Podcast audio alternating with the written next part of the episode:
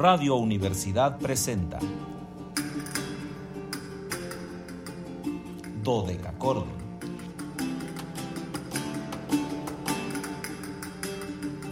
Un programa para encontrarse y reencontrarse con los autores y composiciones de la antigüedad, el medioevo, el renacimiento y el barroco.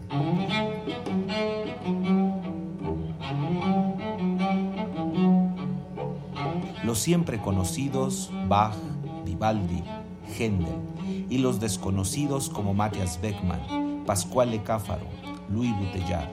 Acompáñenos en este periplo auditivo y sensorial.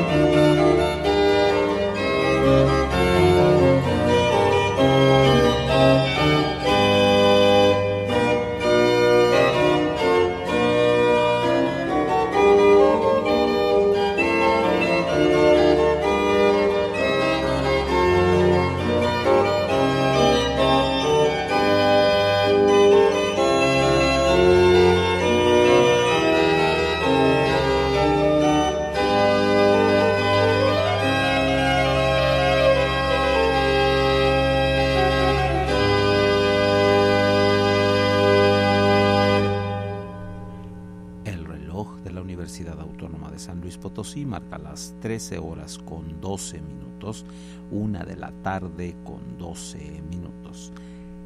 ¿Cálidas?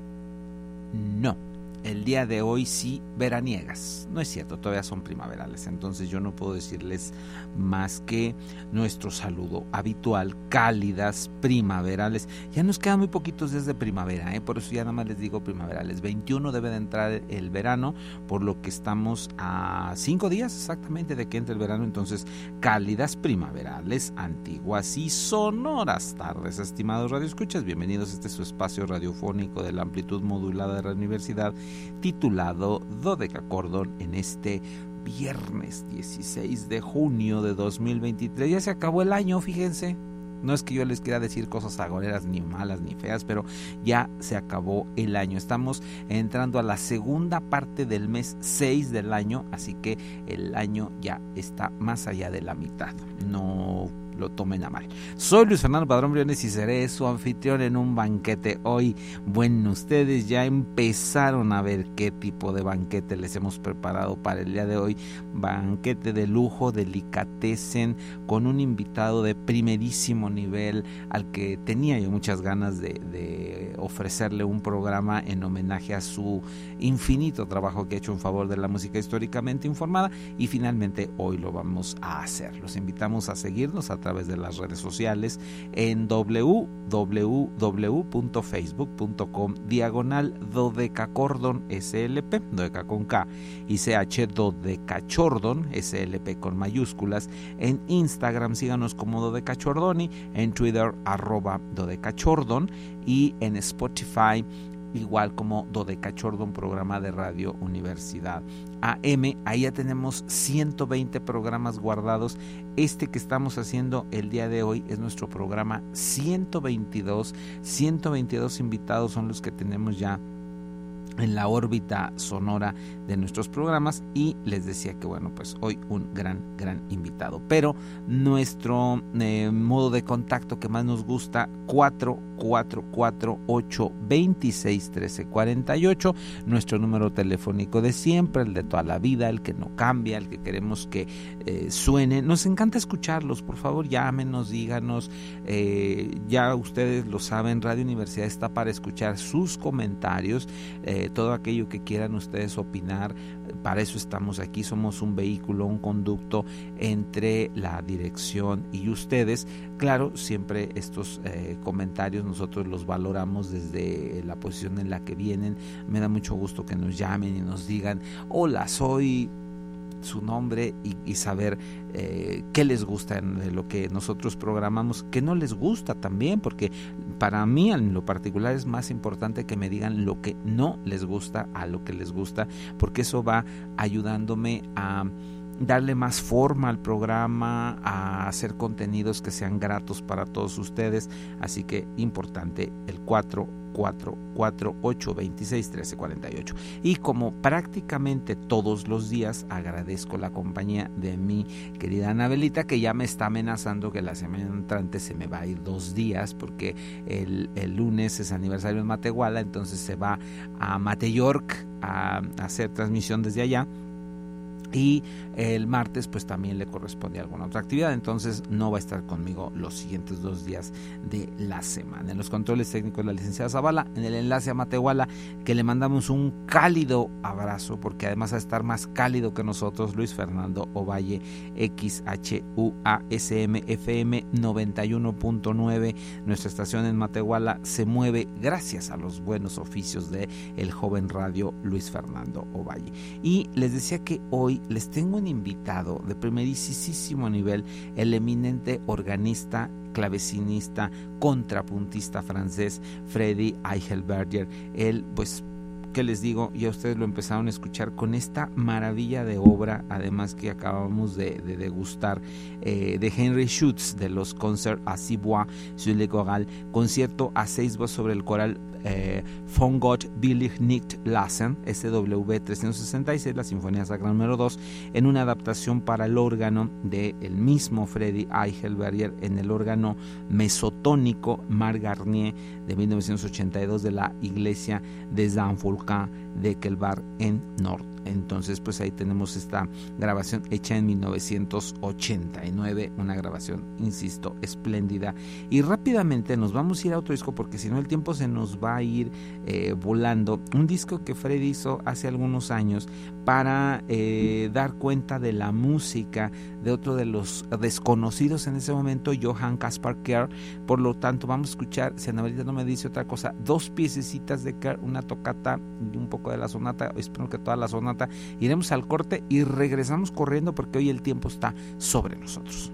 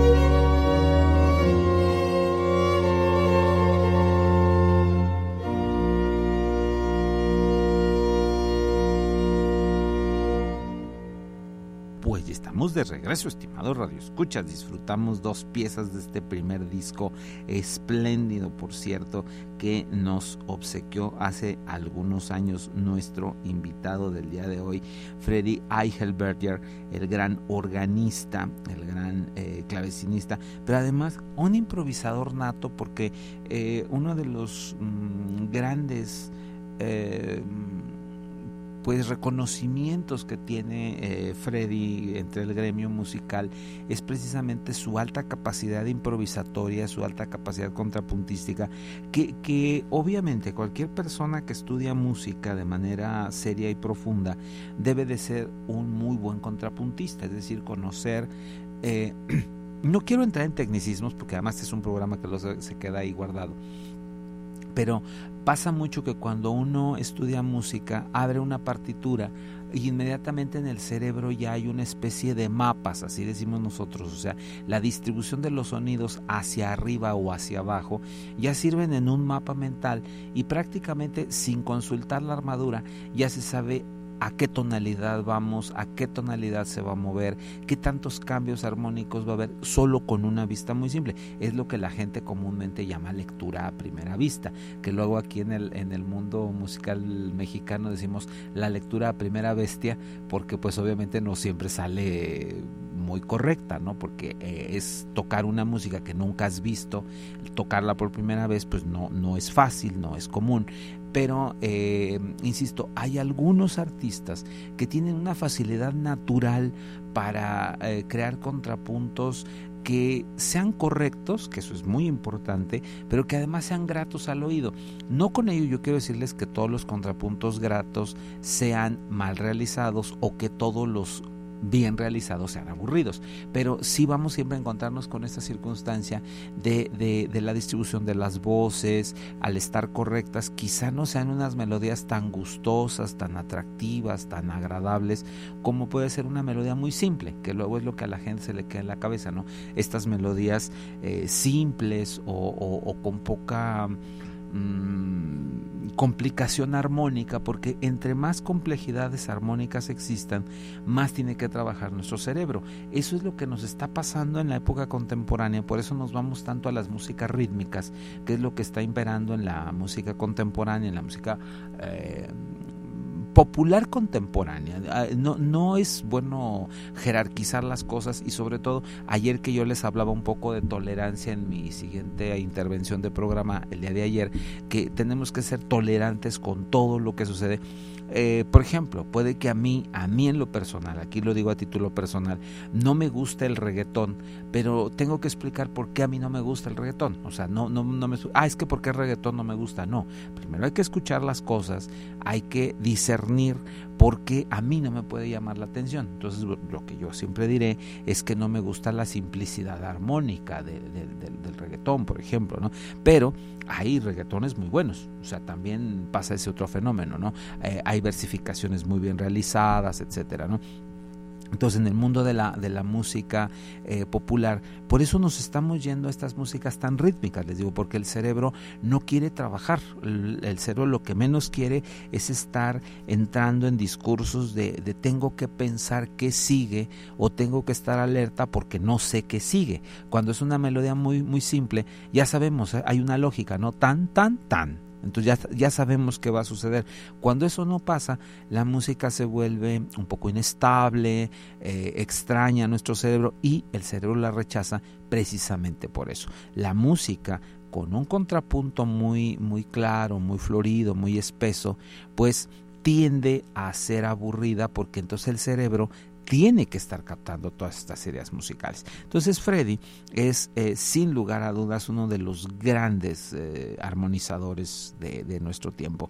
Él eh, comenzó a estudiar música desde muy pequeño, a los seis años ya comenzó estudios formales y pronto, muy muy pronto se decantó por el órgano, por lo cual comenzó a estudiar con Odile Belot y luego con Jean Boyer en el Conservatorio Nacional de la región de Lille en Francia, donde ganó el primer lugar en 1980 1988.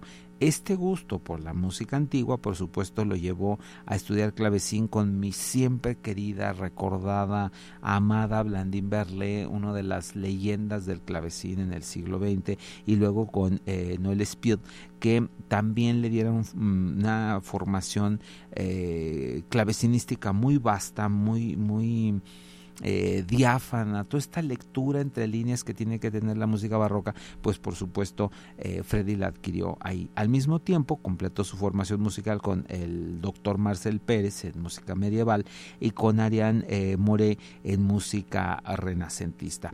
Eh, sus conocimientos lo llevaron pronto a tomar la cátedra de improvisación en los cursos anuales de Sauvigny en Sologne y en el Festival de Improvisación de Lausanne en, Suiza y en el Centre eh, for Ancient Music de, Ginebra. También eh, pronto va a ocupar la cátedra de entrenador vocal en el Centro de Música Barroca de Versalles, luego en el Atelier Lírico de Turquán, para, eh, aquí en específico, para una producción de la Clemenza de Tito de Gluck y luego un barbero de Sevilla de Rossini.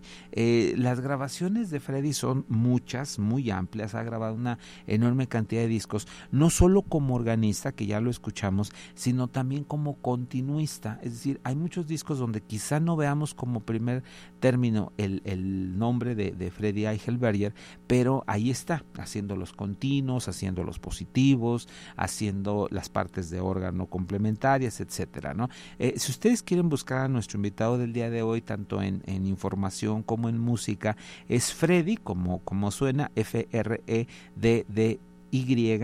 y el apellido es E-I-C-H-E-L-B-E R-G-E-R, Eichelberger, Eichelberger, así lo pueden ustedes este, teclear y les va a aparecer una buena cantidad de música. Vamos a ir rápidamente a otro disco, si Anabelita no me dice otra cosa, si estamos listos, si está la orquesta lista, Anabelita, si está todo en orden. Ok, este es un disco también bellísimo que se llama Tríos para clave y violín, por supuesto, de eh, Johann Sebastian Bach. Este es un disco triple.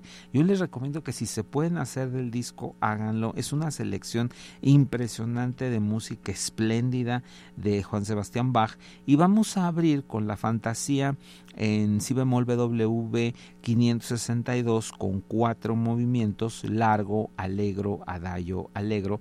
Y pues vamos viendo los tiempos ahorita a ver qué me dice Anabelita y ahorita regresamos ya para despedirnos seguramente.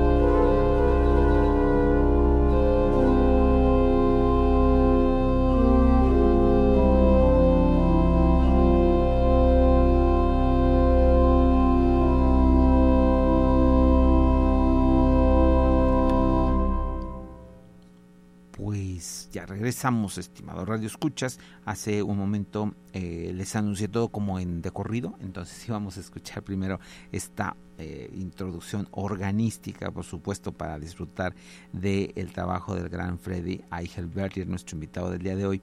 Insisto, en este disco triple dedicado a, la música de Juan Sebastián Bach, un disco que, eh, mm, vuelvo a decirlo, Mm, tiene tal encanto que yo sí les recomiendo que se hagan mucho de él. Eh, el disco se llama así, Tríos eh, pour clavier et violon.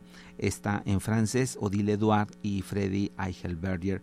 Y es un disco que da cuenta de algunas de las producciones más importantes de Juan Sebastián Bach.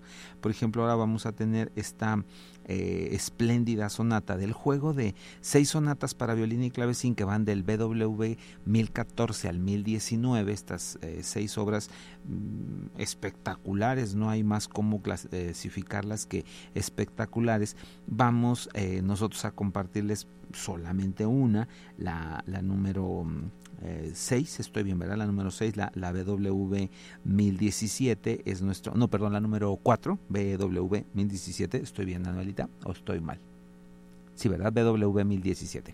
La número 4 en do menor de, esta, de este ciclo, que le digo, es, es una de las... Mm, fórmulas más importantes de música que tiene Juan Sebastián Bach, porque por supuesto nos da eh, clara cuenta del el conocimiento tan amplio que tenía del violín, porque era el instrumento que él más tocaba, pero además eh, de, de, una forma eh, de música que se había afincado ya mucho en, en Europa en general, en Alemania en específico, que era la sonata, que ya lo hemos comentado en infinidad de veces, la sonata no era más que una sucesión de, de, piezas que había que enfrentar siempre, ¿no?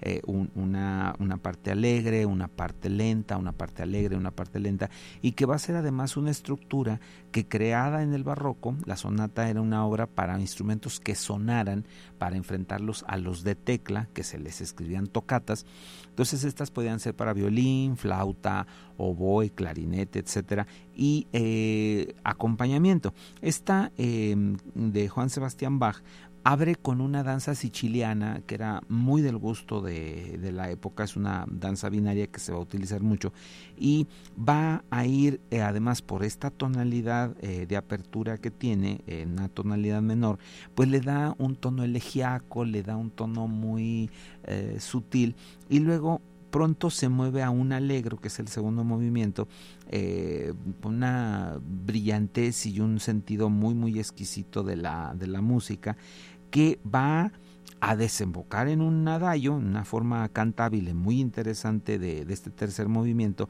eh, en donde el tiempo triple hace que el violín tenga esta línea melódica tan elaborada en notas punteadas que de verdad es eh, pues uno de los grandes ejercicios eh, contrapuntísticos para este instrumento en el barroco. Y el alegro final pues es una fuga una fuga una fuga tutti parecido a una danza también de forma binaria para eh, enlazarlo al primer movimiento también binario y con ello crear pues toda una estructura barroca es decir una estructura circular que va dando vuelta. Saludo a mi querida Remy Max porque ya nos mandó un, un, saludo y pues siempre ya sabes que te abrazo con muchísimo gusto mi querida Remy y pues vamos a quedarnos escuchando esta obra hoy que estamos eh, em, celebrando al gran organista y clavecinista francés Freddy Eichelberger, nuestro invitado número 122 de podcast. Yo soy Luis Fernando Padrón Briones, les agradezco el favor de su atención, vuelvo a agradecerle a su compañía y nos escuchamos el lunes en el que nos vamos a encontrar con una figura espléndida, Johann Gottlieb Janich, a 315 años de su nacimiento.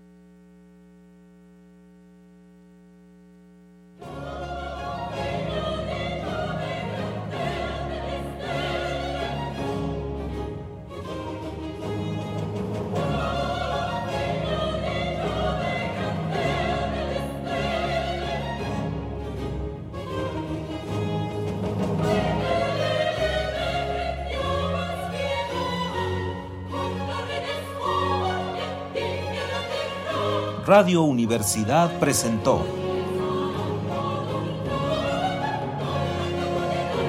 Dodecacordo.